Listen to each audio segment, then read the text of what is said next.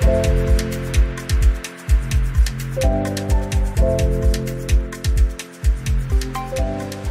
und herzlich willkommen zu Law Talk, praxisnahe Rechtstipps vom Anwalt und aktuelle Rechtsprechung. Mein Name ist Michael Kehren. Ich bin Rechtsanwalt und Partner der Posikow Kehren Rechtsanwälte Partnerschaft. Und heute heiße ich Sie herzlich willkommen zu unserem Podcast zum Thema Alkohol am Steuer. Was tue ich, wenn ich betrunken Auto gefahren bin? Neben mir sitzt mein Kollege Igor Posikow. Igor ist Fachanwalt für Verkehrsrecht und wird unsere heutigen Fragen dazu beantworten. Vielen Dank. Okay, Igor, lass uns anfangen. Dann stelle ich dir gleich die erste und wahrscheinlich immer die wichtigste Frage überhaupt. Wie viel Promille muss ich haben, um mich strafbar zu machen wegen Alkohol am Steuer?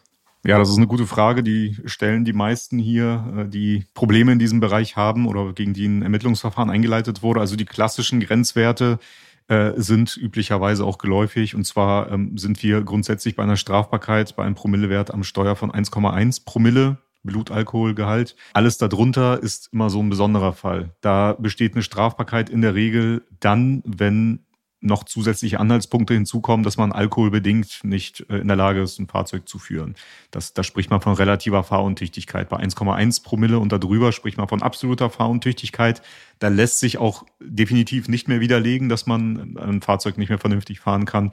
Darunter ist es immer eine Frage der Beweislage und der Auslegung und natürlich auch der Fahrfehler, die möglicherweise alkoholbedingt aufgetreten sind.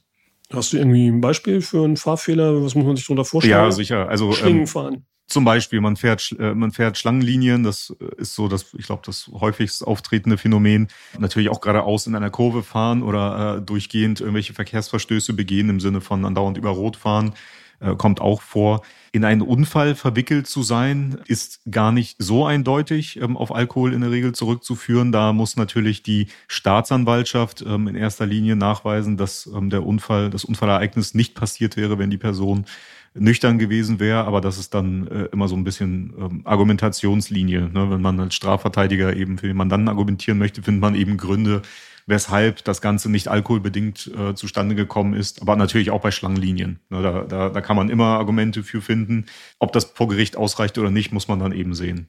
Angenommen, ich werde erwischt. Womit muss ich rechnen? Welche Konsequenzen hat das für mich? Die Fragen werden genau in der Reihenfolge auch immer gestellt. Also wenn man nachweislich fahruntüchtig gewesen ist, egal ob relativ oder absolut fahruntüchtig, muss man damit rechnen, dass man eine Geldstrafe bekommt, also selbstverständlich, wenn man verurteilt wird. Allerdings ähm, ist auch vorgesehen, dass ähm, entweder ein Fahrverbot ergeht oder eine Fahrerlaubnis oder die Fahrerlaubnis entzogen wird. Das hängt von so vielen Faktoren ab, da müsste man natürlich jetzt das Ganze im Einzelfall prüfen. Grundsätzlich muss man mit einer Fahrerlaubnisentziehung rechnen. Das ist eigentlich die klare Linie der Gerichte je geringer der Promillewert ist bei der relativen Fahruntüchtigkeit, umso besser lässt sich natürlich in Richtung Fahrverbot argumentieren. Zu dem Thema Fahrverbot und Fahrerlaubnisentziehung, zu der Unterscheidung dazu ähm, machen wir nochmal eine separate Folge. Es sei nur so viel gesagt, dass bei der Fahrerlaubnisentziehung, das geht auch schon aus der Bezeichnung hervor, ähm, verliert man die Berechtigung zum Fahren von Fahrzeugen im öffentlichen Straßenverkehr erstmal vollständig. Man muss den, die Fahrerlaubnis und auch den Führerschein, das Führerscheindokument dann natürlich neu beantragen. Aber dazu, wie gesagt, können wir nochmal gern separat eine Folge machen. Welche Maßnahmen ergreift die Polizei, um Fahrer mit Alkohol im Blut zu erkennen und zu stoppen? Ja, das ist, äh, das ist dann eine Frage, die wird uns normalerweise nicht gestellt, weil es dann da schon zu spät ist. Aber durchaus ist das eine berechtigte Frage. Also normalerweise, ähm, wenn es jetzt um reguläre Polizeiverkehrskontrollen geht, braucht die Polizei eigentlich erstmal einen Anhaltspunkt, dass jemand alkoholisiert ist. Meistens äh, riecht man das schon aus dem, aus dem Fahrerraum des Fahrzeugs oder im, im Atemalkohol. Ähm, da schreiben die Polizeibeamten immer ganz freundlich rein. Er hat total nach Alkohol gerochen, als er mit uns geredet hat. Oder ich habe Flaschen in seinem Auto ähm, auf dem Beifahrersitz gesehen. Das sind dann meistens so die Gründe, weshalb dann äh, erstmal ein Atemalkoholtest veranlasst wird. Also grundsätzlich ähm, kann die Polizei einen Atemalkoholtest anordnen, äh, nachdem die eben festgestellt haben oder zumindest einen Verdacht haben, dass jemand alkoholisiert ist. Ähm, Atemalkohol ähm, eben ins Röhrchen pusten, wie es die meisten kennen, oder eben eine Blutentnahme anordnen. Normalerweise wird das in der entsprechenden Reihenfolge auch so durchgeführt. Um den ersten Verdacht zu erhärten, wird eben angeordnet, eine, diesen Atemalkoholtest äh, zu machen. Und wenn das positiv ausschlägt, dann wird äh, der der Betroffene dann mit auf die Polizeiwache genommen, da wird ein Arzt gerufen, der dann eine Blutentnahme durchführt und dann wird analysiert, welcher Blutalkoholwert tatsächlich vorgelegen hat zum Zeitpunkt der Abnahme. Dann wird es wieder ein bisschen komplizierter. Dann muss natürlich zurückgerechnet werden, ähm, welchen, ähm, welcher Blutalkoholwert zum Tatzeitpunkt vorgelegen hat. Das ist dann das Einsatzfeld des Anwalts, der das dann natürlich möglichst positiv äh, runterrechnen muss für seinen Mandanten. Äh, zu diesen Berechnungsmethoden können wir gerne auch nochmal separat sprechen. Ähm, auf jeden Fall sind das so die üblichen Maßnahmen, also Pusten und Blutentnahme. Wenn jetzt die Polizei dann ähm, die äh, Tests hat durchführen lassen und ähm, die entsprechend negativ für den Fahrer ausgegangen ist, äh, was passiert dann vor Ort? Äh, muss er dann sofort den Führerschein abgeben oder äh, wie ist da der weitere Ablauf? Also die Polizeibeamten fragen natürlich immer freundlich, ob man nicht den Führerschein dalassen möchte. Dann kann man da so einen Wisch unterzeichnen. Äh, würde ich von abraten. Also im, im, besten Fall, das ist jetzt aber auch äh, eher eine Strategie, die vielleicht auch Nachteile hat, ähm, ist es den Führerschein nicht dabei zu haben. Da muss man ihn auch nicht abgeben. Dann ist es grundsätzlich umstritten, ob man da noch fahren darf, wenn die Polizei ein Fahrverbot ausspricht für die Zeit, bis es eine Entscheidung vom Gericht gibt. Die Regel ist aber vielmehr, dass die Polizei, wenn man sich dann dagegen gegen die Herausgabe weigert ähm, oder sich zur Wehr setzt, dass die dann eine Sicherstellung oder sogar eine Beschlagnahme anordnen, ähm, die dann aber auch gerichtlich hinterher noch bestätigt werden muss. Ja, aber normalerweise wird einem der Führerschein dann tatsächlich abgenommen. Es wird auch gesagt, dass ein weiteres Fahren strafbar ist, auch wieder Fahren ohne Fahrerlaubnis. Äh, in dem Sinne äh, wäre dann ver äh, verwirklicht, wenn man am Straßenverkehr wieder teilnimmt. Eine Frage, die man dann typischerweise in dem Zusammenhang auch immer stellen, ist die Frage, ob der Versicherungsschutz bei der Kraftfahrzeugversicherung gefährdet ist, wenn man unter Alkoholeinfluss fährt. Ähm, kannst du dazu kurz Zusammenfassung geben? Ja, sicher. Also ähm, da muss man ganz klar differenzieren. Ähm, wenn man unter Alkoholeinfluss fährt, hat das jetzt erstmal auch keine Auswirkung auf den Versicherungsschutz. Allerdings kann es äh, durchaus Probleme geben, wenn es einen Verkehrsunfall gegeben hat diesbezüglich. Äh, denn dann hat der Versicherer die Möglichkeit, wenn das dann eben dabei rauskommt, dass, dass eine Alkoholisierungs-, äh, dass eine Alkoholfahrt stattgefunden hat, kann der Versicherer entweder komplett leistungsfrei sein und ähm, zwar nach außen hin immer noch regulieren, aber dann im Innenverhältnis zu dem eigenen Versicherungsnehmer bis zu einer bestimmten Deckelung im Haftpflichtbereich, äh, die, die eine Schadenersatzsumme oder ein Regress im Rahmen eines Regresses äh, eine Zahlung fordern. Oder äh, der Versicherer kann auch teilweise leistungsfrei sein. Das bedeutet, dass da anteilig je nach ähm, Obliegenheits, äh, nach Schwere dieser Obliegenheitspflichtverletzung ähm, auch eine, äh, eine teilweise Kürzung der Versicherungsleistung erfolgen kann.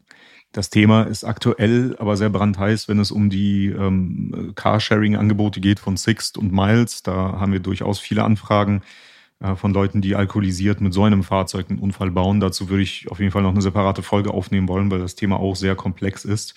Ist aber im Wesentlichen ähm, ähnlich wie bei dem Versicherungsschutz, dass man eben für, ein, für, einen, für einen gewissen äh, Schaden selbst aufkommen muss, äh, im alkoholisierten Zustand Unfall gebaut.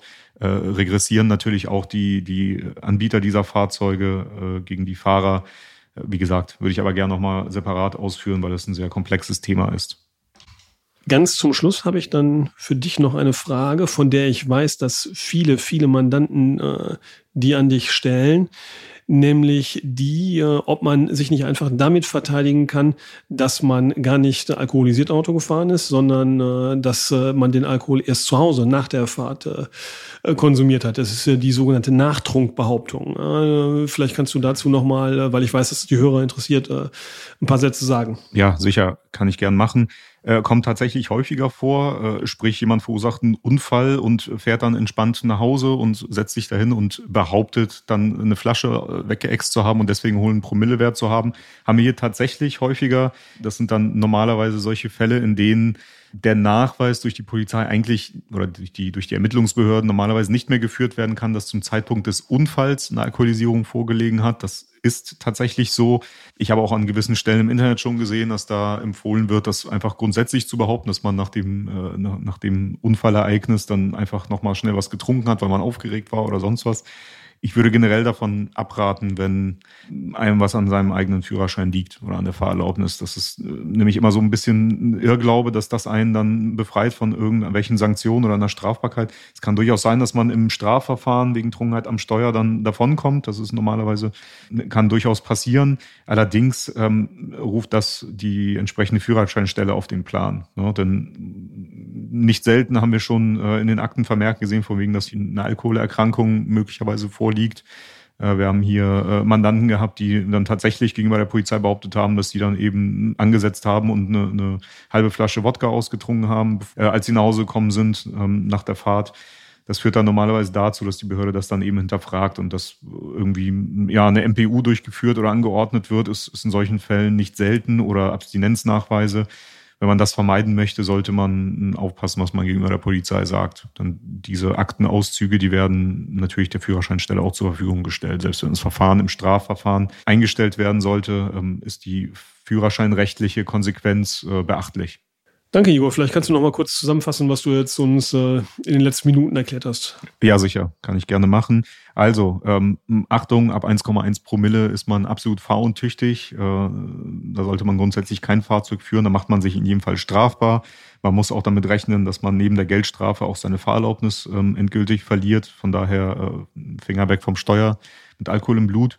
Äh, bei unter 1,1 Promille äh, müssen natürlich noch äh, alkoholbedingte Ausfallerscheinungen hinzutreten, wenn man am Straßenverkehr teilnimmt. Da ist ähm, die da ist man grundsätzlich auf die Einschätzung äh, der Personen, die, die diese Ausfallerscheinung beobachtet haben ähm, oder denen ausgeliefert. Da muss man tatsächlich aufpassen, dass das nicht gesichert ist, dass man äh, nicht verurteilt wird wegen ähm, Alkohol am Steuer. Deswegen muss man da auch unter 1,1 Promille aufpassen und lieber tatsächlich ähm, komplett keinen Alkohol konsumieren, wenn man sich an Steuer setzt. Ansonsten die Konsequenzen äh, kann ich gerne auch mal zusammenfassen. Da muss man mit einer Geldstrafe oder einer, einem Fahrverbot oder einer Fahrerlaubnisentziehung rechnen. Deswegen ist es umso äh, sinnvoller, wenn man Wert auf seinen Führerschein legt oder auf seine Fahrerlaubnis, dass man einfach die Finger vom Alkohol lässt, wenn man am Straßenverkehr teilnimmt. Im Übrigen kann ich wie immer empfehlen, in Strafverfahren einfach einen Anwalt konsultieren und zwar so früh wie möglich, möglichst mit der Polizei nicht zu äh, diskutieren oder kommunizieren in solchen Sachen, da man äh, als Betroffener oder Beschuldigter normalerweise ein ähm, Schweigerecht hat und davon sollte man auch Gebrauch machen und am besten möglichst zeitnah einen Anwalt konsultieren. Vielen Dank, Igor, für deine Zeit. Ähm, wenn Sie Probleme haben in diesem Bereich oder ähm, sich nochmal beraten lassen wollen, wenden Sie sich gerne an uns. Im Übrigen bin ich bereits gespannt auf die von Igor angekündigte weitere Folge zu der Problematik bei Carsharing-Fahrzeugen. Bin gespannt, was er dazu uns äh, erklären wird. Wir würden uns freuen, wenn Sie unseren Podcast in Ihrer Podcast-App äh, abonnieren und uns weiterhin folgen und auch den Podcast bei iTunes und Spotify bewerten. Sollten Sie äh, andere Themen haben, die Sie interessieren und zu denen Sie gerne was von uns hören wollen, schreiben Sie uns dazu eine E-Mail an kontakt@lawandtalk.de.